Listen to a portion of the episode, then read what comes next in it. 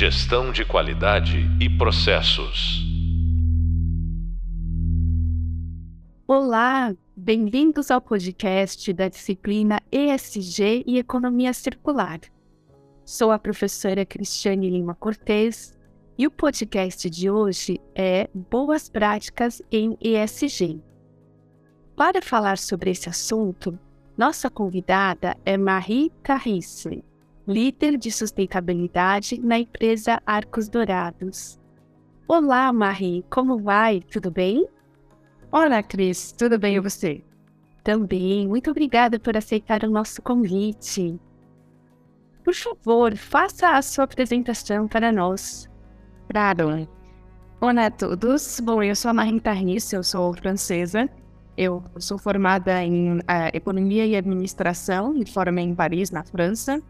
Eu passei por uh, vários países, né? Eu moro no Chile, na Índia, trabalhando no segundo e no terceiro setor. E uh, depois disso, cheguei no Brasil, né? Eu trabalhei oito anos no Carrefour Brasil, com temas também sempre ESG, temas primeiro sociais, depois mais ambientais, com a parte de gestão de resíduos, economia circular. E depois uh, entrei na parte de cadeia de abastecimento, direitos humanos, desmatamento, entre outros. E há um ano e meio agora, eu sou a gerente senior de sustentabilidade da Arcos Dourados, uh, que é a franquia que opera a marca McDonald's uh, na América Latina, cuidando de toda a parte ESG, então socioambiental, governança para o Brasil. É um prazer estar aqui com vocês. Muito bem, Marie. Muito bacana toda essa sua experiência. A gente se conheceu enquanto você estava no Carrefour, né? Muito boa noite, a nossa convivência, né? Então, mais uma vez eu te agradeço. E para começar, né, sobre os tópicos de hoje, eu gostaria que você falasse para nós como é a governança para a sustentabilidade na Arcos Dourados. Muito bem, Cris. Então, só para deixar muito claro para todos, né? Um, eu trabalho para Arcos Dourados e não McDonald's, né? Então, Arcos Dourados é a maior franquia do mundo que opera a marca McDonald's em 20 países da América Latina e do Caribe. É, de forma exclusiva. Né? Então, só existe a Dourados na América Latina. E, é, então, por isso, a gente tem uma organização uh, central América Latina, no qual uh, a vice-presidência de ESG reporta diretamente para o chairman, ou seja, o vice-presidente de ESG está uh, no mesmo nível que o CEO da companhia, que é o um, embaixo dele tem o CEO, tem o VP ESG. Então, eu acho que isso é interessante para entender um pouco a importância do tema. Um, mostra, às vezes, aonde ele é integrado dentro da companhia representa muita importância e a visão que a companhia tem do tema. Então, nesse caso, a gente é totalmente independente do negócio e responde para o chairman. Um, no caso, a gente tem uma organização matricial de ESG, então, é, Arcos Dourados é dividido em três divisões é, para se dividir os 20 países. O Brasil representa 50% do negócio. Tem, a tem um pouco mais de 2 mil restaurantes, mil restaurantes estão no Brasil. Por isso, o Brasil é, é uma divisão por si só. Eu cuido da divisão Brasil. Tem uma pessoa que cuida de nove países da América Central e Caribe e outra pessoa que cuida dos países do Sul. E temos também três especialistas matriciais. Então, eles vão trabalhar em tema específico nos 20 países. Então, temos um especialista de mudanças climáticas, um especialista de uh, abastecimento sustentável e um especialista de impacto social, que garante que seja a mesma estratégia aplicada em todos os países. Então, uh, esse é um pouco a governança geral, né? E no Brasil, tenho um comitê ESG mensal, onde participa toda a diretoria, para poder acompanhar os temas uh, especificamente do Brasil. E, e, um tema importante, né, que acho que mostra um pouco esse tema também da governança, em março do ano passado, a Dourados foi a primeira empresa do setor de food service na América Latina a emitir o Sustainability Linked Bond, que é uma dívida financeira no mercado financeiro né, atrelada às emissões de gás de efeito estufa. Então, isso, a gente conseguiu dinheiro para expandir o nosso negócio, com taxas com juros benefício, com, com certos benefícios devido à nossa meta de redução de emissões. Então, isso muda totalmente a governança também, porque a, a diretoria financeira a ser também codona né, do tema ESG. E não só isso, toda a companhia. E para garantir que isso aconteça, a grande novidade também esse ano que o bônus, a remuneração variável de toda a companhia nos 20 países, é atrelada às emissões de gases de efeito estufa. Então isso também, a gente vai falar um pouco mais para frente, né? Mas isso vai ajudar muito a descentralizar e fazer o IESG acontecer dentro da estratégia do core business da companhia. Muito bom. É uma governança diferenciada, né? E está bem relacionado com o que eu vim falando nas aulas, né? Que é importante essa participação da alta liderança. A gente fez muito link, né? Com financiamentos verdes, financiamentos sustentáveis. Esse link de bonde, muito bom você ter falado. Excelente.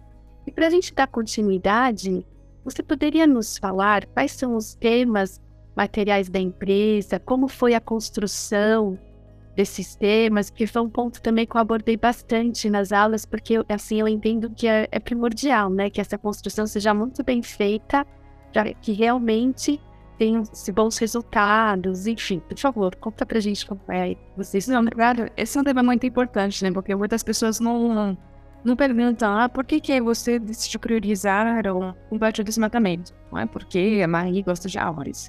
É, porque a gente tem toda uma estratégia para uh, decidir o que, que é prioritário ou não.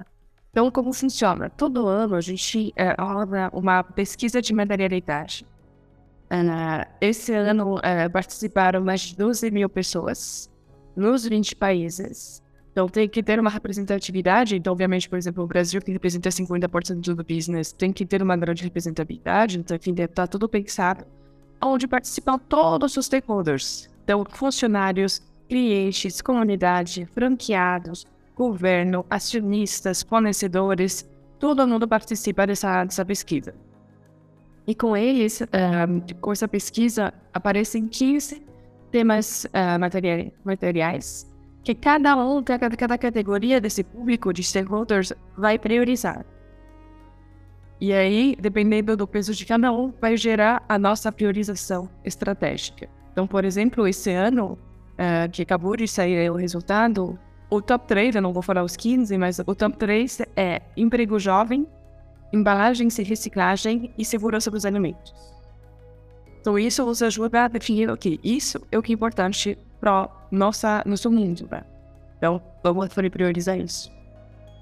E além de, da, da pesquisa de maternidade, a gente roda agora todo ano uma a pesquisa com a Globscanner. A Globscanner é uma empresa mundialmente famosa para pesquisas de reputação pesquisa com consumidores. Então aí ficando 100% em consumidores X, que eles não, nem sabem que essa pesquisa é do McDonald's. Então a gente compara com, com outras empresas. E aí o que, que a gente uh, faz é a gente avalia nossa performance. Então não é só qual que é o tema importante. Como o consumidor avalia o que ele quer ver, aonde ele quer ver as coisas. Qual que é o tema importante? Qual é o tema que ele julga que a gente faz bem? Qual é o tema que ele gostaria de ver mais? Então é uma, uma pesquisa muito completa, né? A gente tem uma apresentação de 70 páginas aí de toda a pesquisa, então é muito completo. Isso nos ajuda a, a dar mais conteúdo à pesquisa de verdadeiridade. Por exemplo, uh, um exemplo, uh, os consumidores dizem que o que mais influencia eles de informação é o que eles veem no restaurante ou no conteúdo próprio da marca. E quando a gente vê, muitas vezes, isso é comunicado em outra plataforma. No, link, no meu site próprio, no LinkedIn. Então, muitas vezes eu falo, mas por que, que meu cliente não sabe das minhas ações? Porque ele quer ver em um lugar e eu falo em outro lugar. Então, isso nos ajuda também a definir uma prioridade, uma estratégia não só de temas, mas de comunicação, de com, como eu falo com quem e aonde. Muito bem. E uma coisa que me chamou a atenção, você falou que vocês fazem essa pesquisa todos os anos. E isso muda muito, a priorização dos temas acaba mudando muito de um lado para o outro? Não? Varia um pouco, assim, obviamente não muito, então dependendo, eu sei que historicamente às vezes foi feito a cada dois anos, mas desses dois anos que eu estou aqui foi feito os dois anos.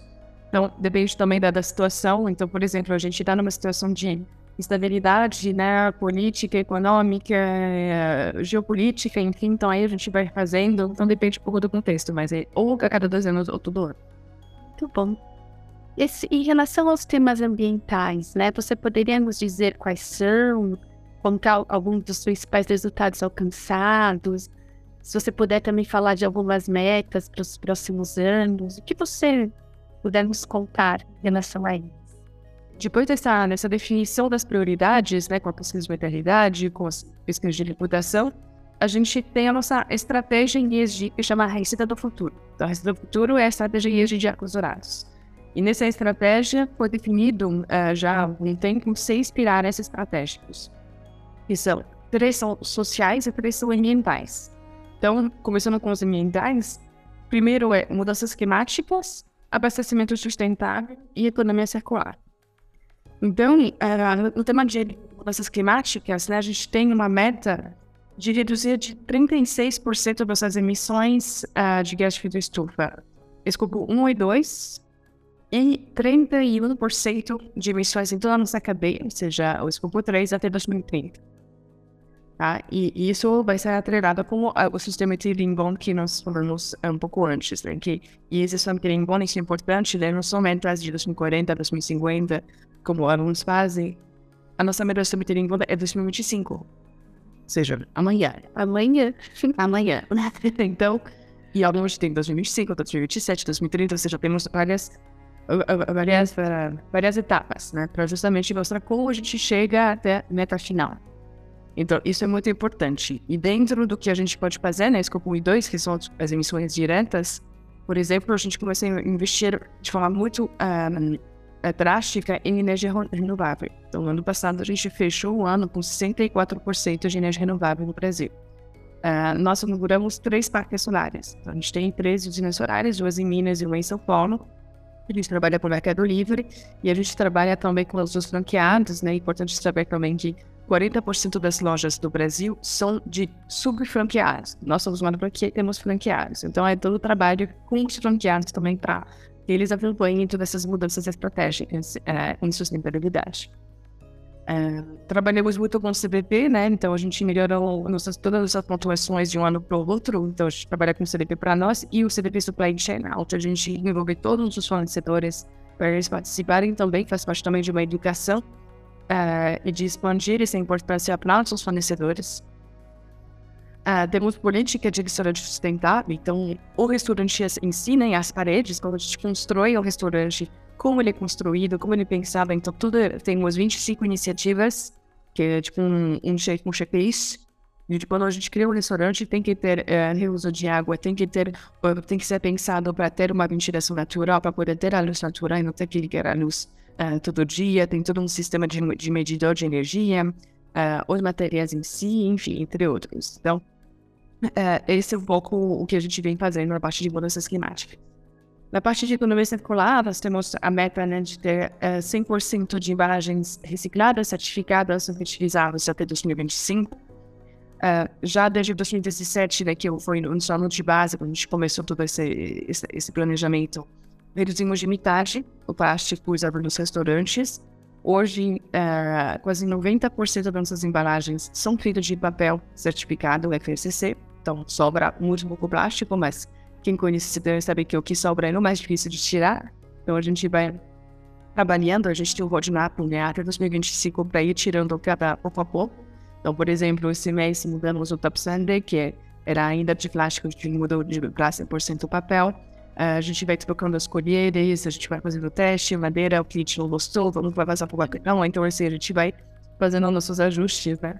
E é isso também, né? Não é, não é tão fácil, não é vou trocando e já, vou tentando ver. Tem que ver o resto do cliente, o cliente entende o porquê que eu fiz isso, gosta da mudança, tem que me adaptar, enfim.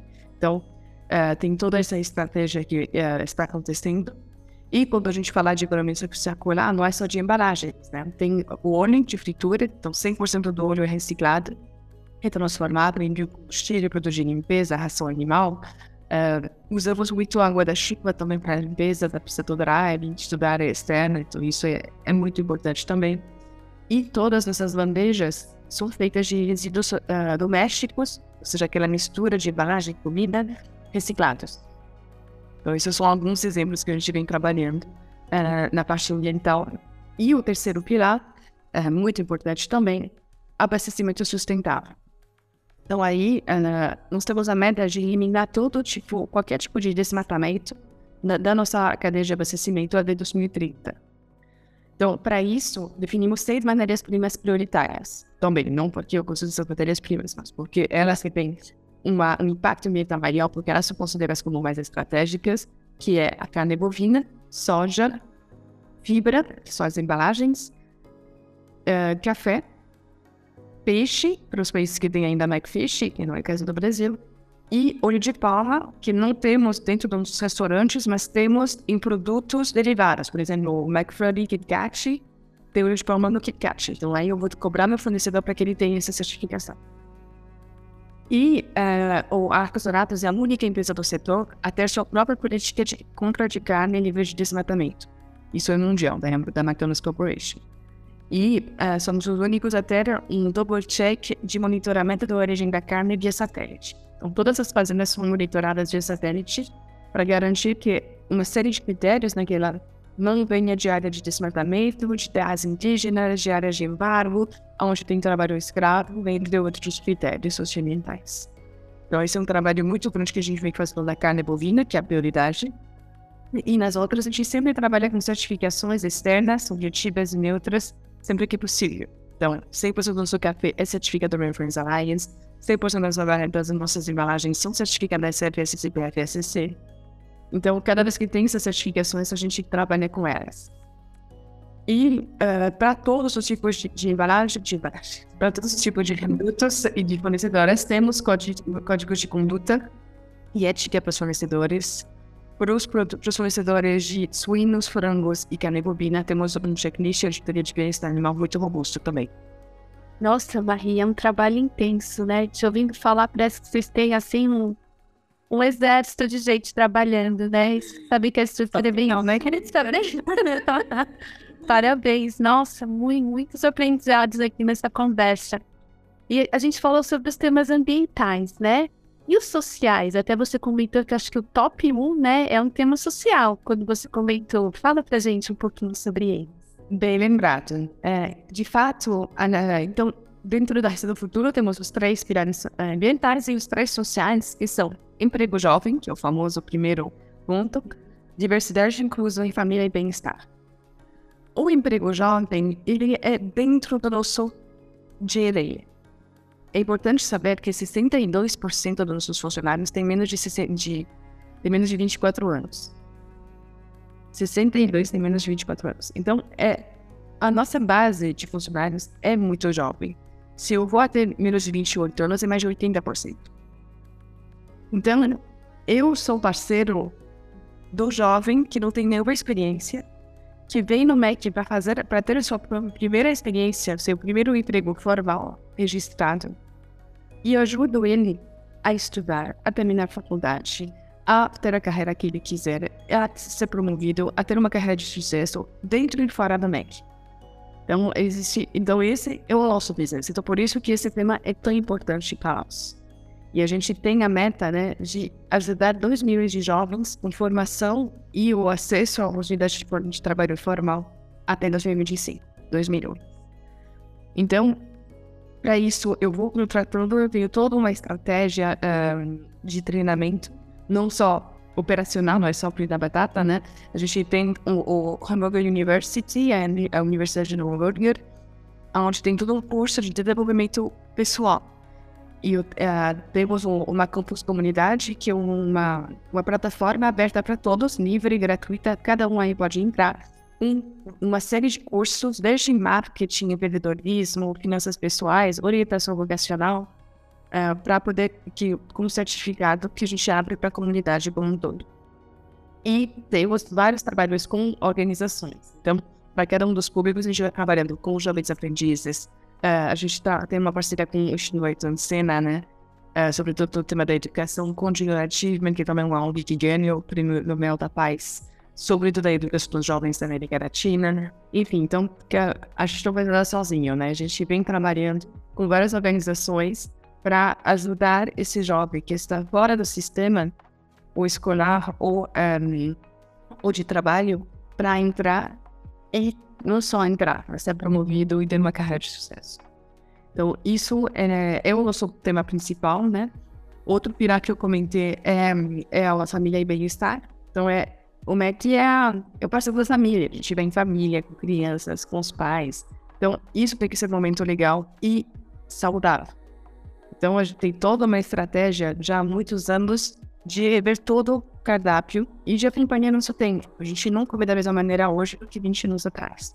Então, tá, estamos retirando todas essas gorduras uh, uh, saturadas, estamos retirando todos os corantes, estamos retirando todos os ingredientes considerados como negativos e adicionando frutas no macarrão feliz, uh, adicionando, tirando o sal, o sódio, enfim. Então, tem toda uma transformação que está sendo feita pouco a pouco em todos os produtos, começando pelo feliz, que tem essa prioridade, e depois entrando para todos os produtos. E também temos a nossa a maior campanha de arrecadação de fundos para causas de saúde e educação uh, infanto-juvenil, que é uma Dia Feliz, que é um dia onde todas as vendas do Big Mac do país são revertidas para o Instituto Ana Holanda e para o Instituto Ayrton Senna sobre os temas de educação. E, finalmente, o tema que não menos importante, que ele entra em absolutamente tudo que a gente faz, é diversidade e inclusão. Então, isso todo mundo pode vir, de qualquer jeito. Quem vai no MEC sabe que nossos, uh, nossos funcionários são fantasiados, decorados, trabalham de purpurina, se deixam do jeito que eles quiserem. Não tem, não, não tem nenhuma restrição de absolutamente nada sobre quem sou e quem eu quero ser.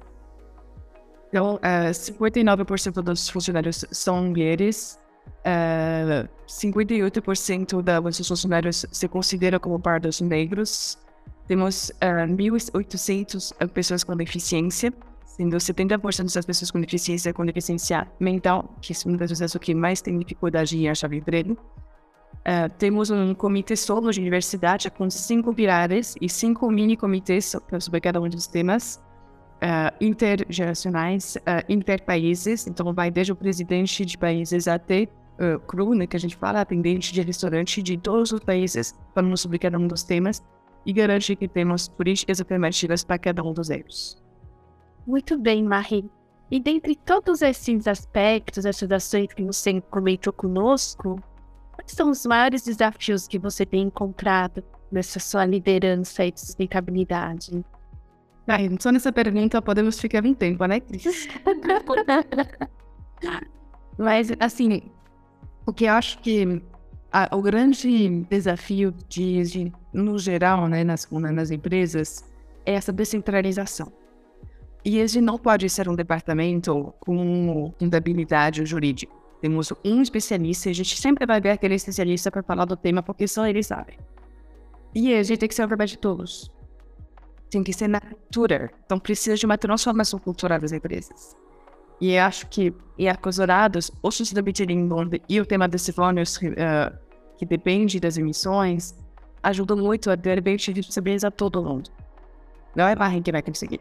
Não é um departamento que vai conseguir mudar para a gente ter uma empresa engajada em sustentável, a gente precisa mudar o coração do negócio. E olha tudo que a gente vem fazendo. Então, isso é bastante.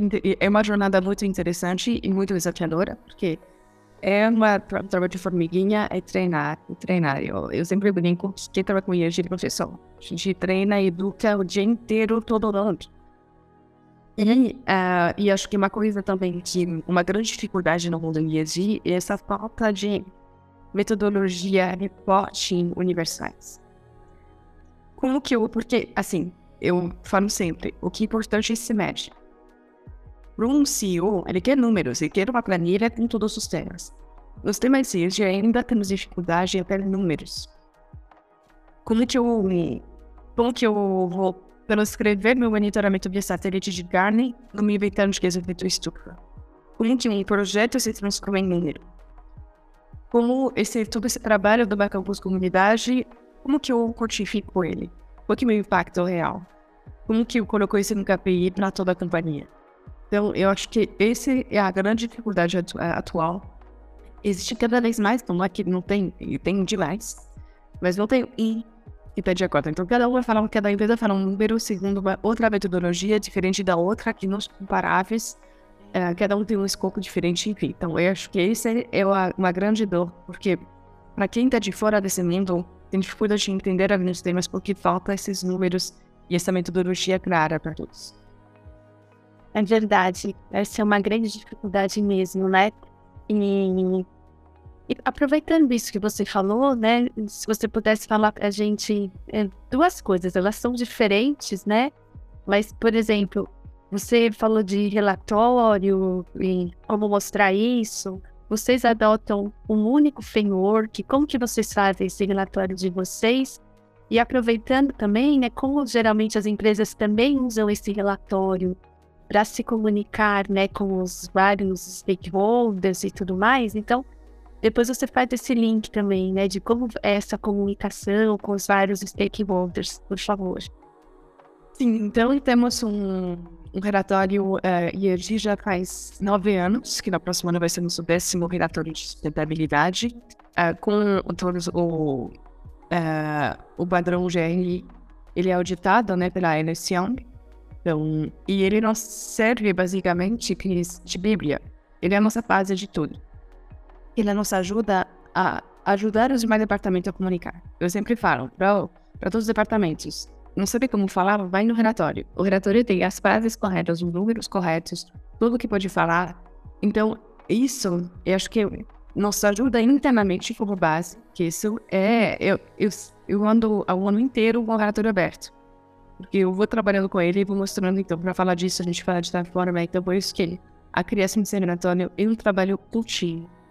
É um trabalho muito desgastante, porque a gente acabou de publicar um que já começou outro. Então não é uma coisa de um mês, é uma coisa de um ano. E, obviamente, tem o desafio de ser mais atrativo. Então, por exemplo, desde o ano passado, a gente trabalha com artistas locais.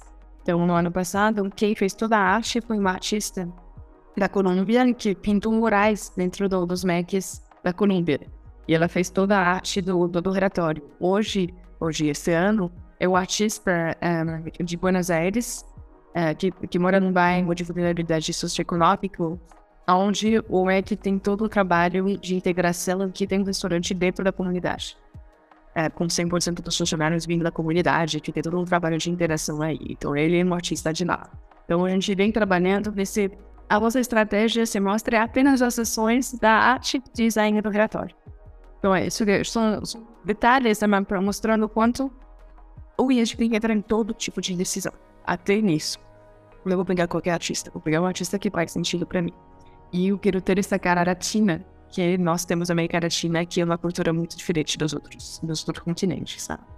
Então, temos esse relatório. O que a gente vem fazendo, porque esse relatório é pesado Vamos combinar que um cliente X não vai entrar no meu site do futuro e vai procurar meu relatório. Isso muitas vezes é para especialistas, para acionistas, para ONGs, para acionados do tema. Então, o que, que a gente faz? Primeiro, eu faço uma versão recorte Brasil.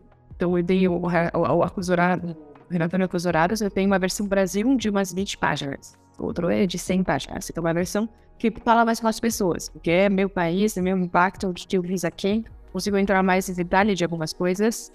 E eu estive trabalhando em eyelashes. Então agora a gente está fazendo um one page, uma um resumo de uma página só. E para poder ainda mais simplificar, mas é, é, muito difícil, né? Simplificar 100 páginas em língua.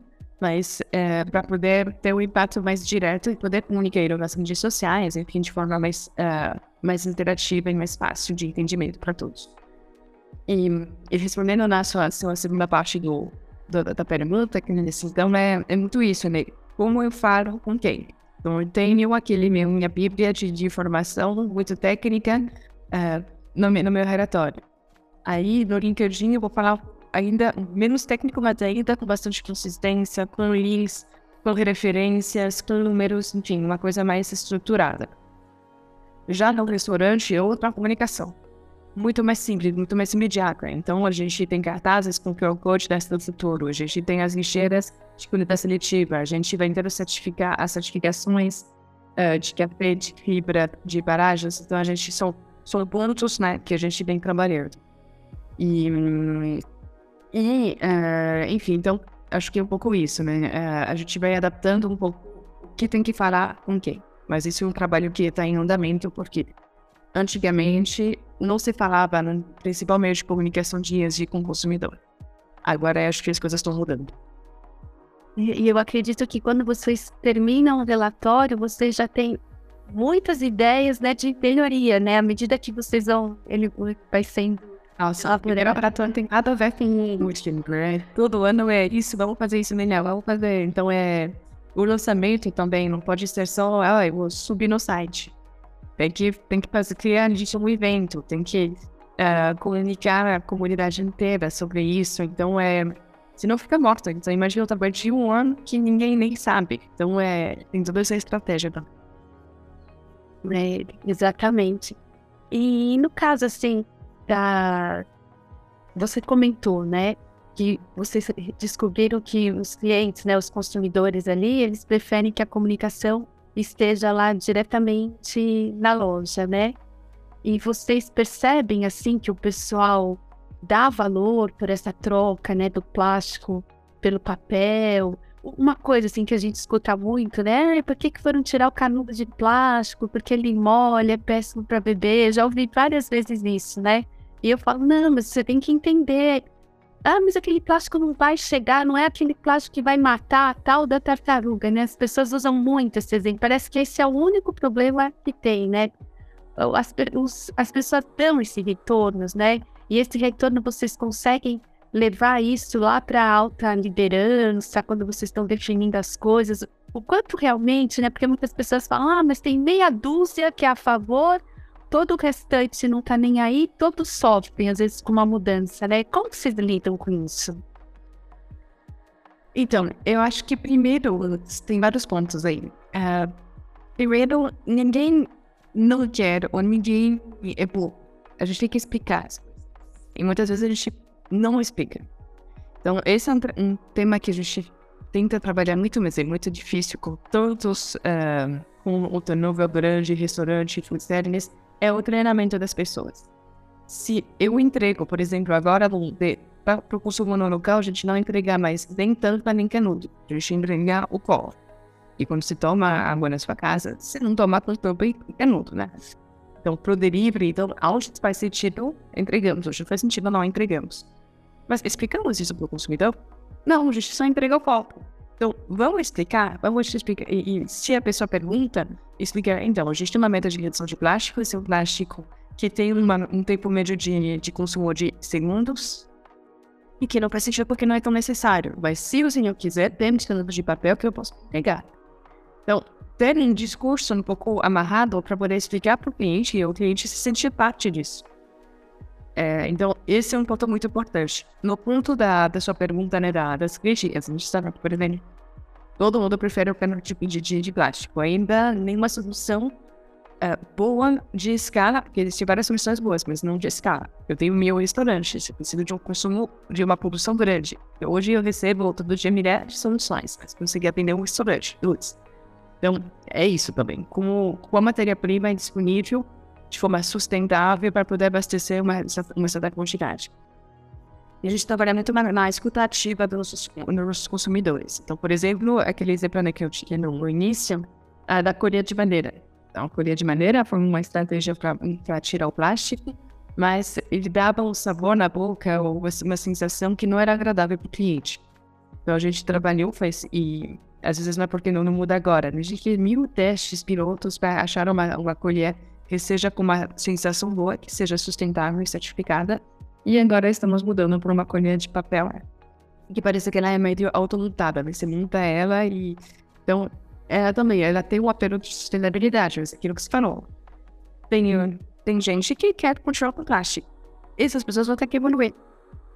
E, felizmente, tem ainda tem legislações, ainda não é nacional, ainda não é, mas isso nos ajuda a podermos proteger desses atores de Enem.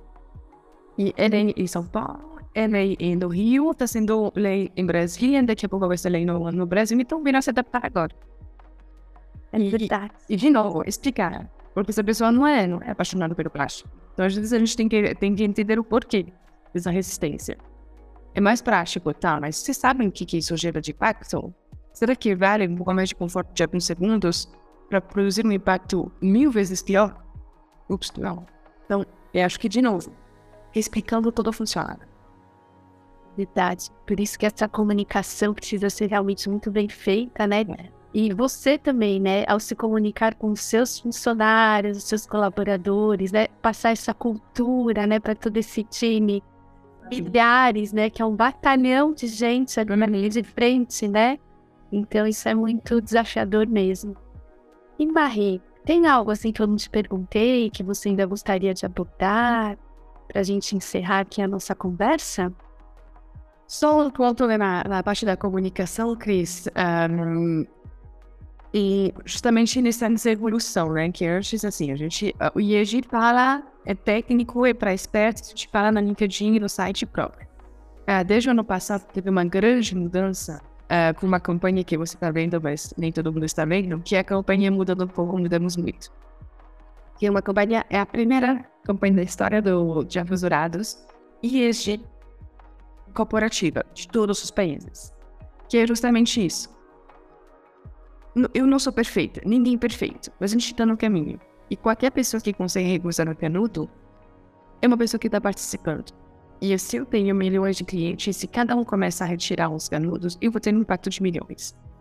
Então, é muito esse conceito, porque quando a gente fala de sustentabilidade, para quem não, não, não é esperto do tema, dá um pânico nas pessoas. Como que eu não salvo o planeta?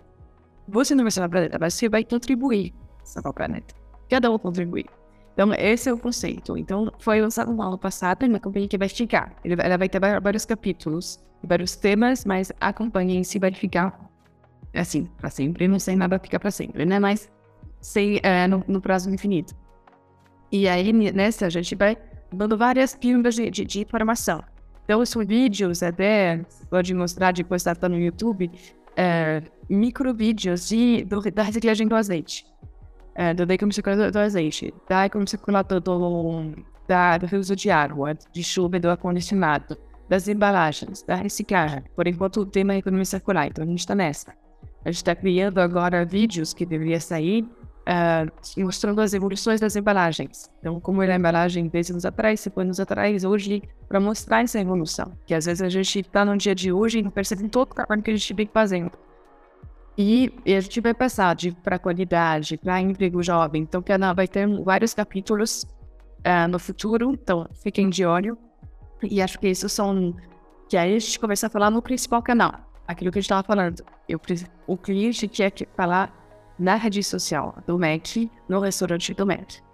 Ainda eu sou muito tímida nisso. Mas estou mudando. Mudando um pouco das minhas ruins. Então, eu, eu estou criando uma, uma comunicação estratégica, porque é isso também, a gente não quer coisa complexa. Se começou a dar uma aula sobre o código floresta em um desmatamento, não interessa. Ele só quer saber se o que ele está consumindo está ok. Então, eu preciso falar de uma forma muito simples, uma coisa muito complexa. Que isso também é uma minha dificuldade de de.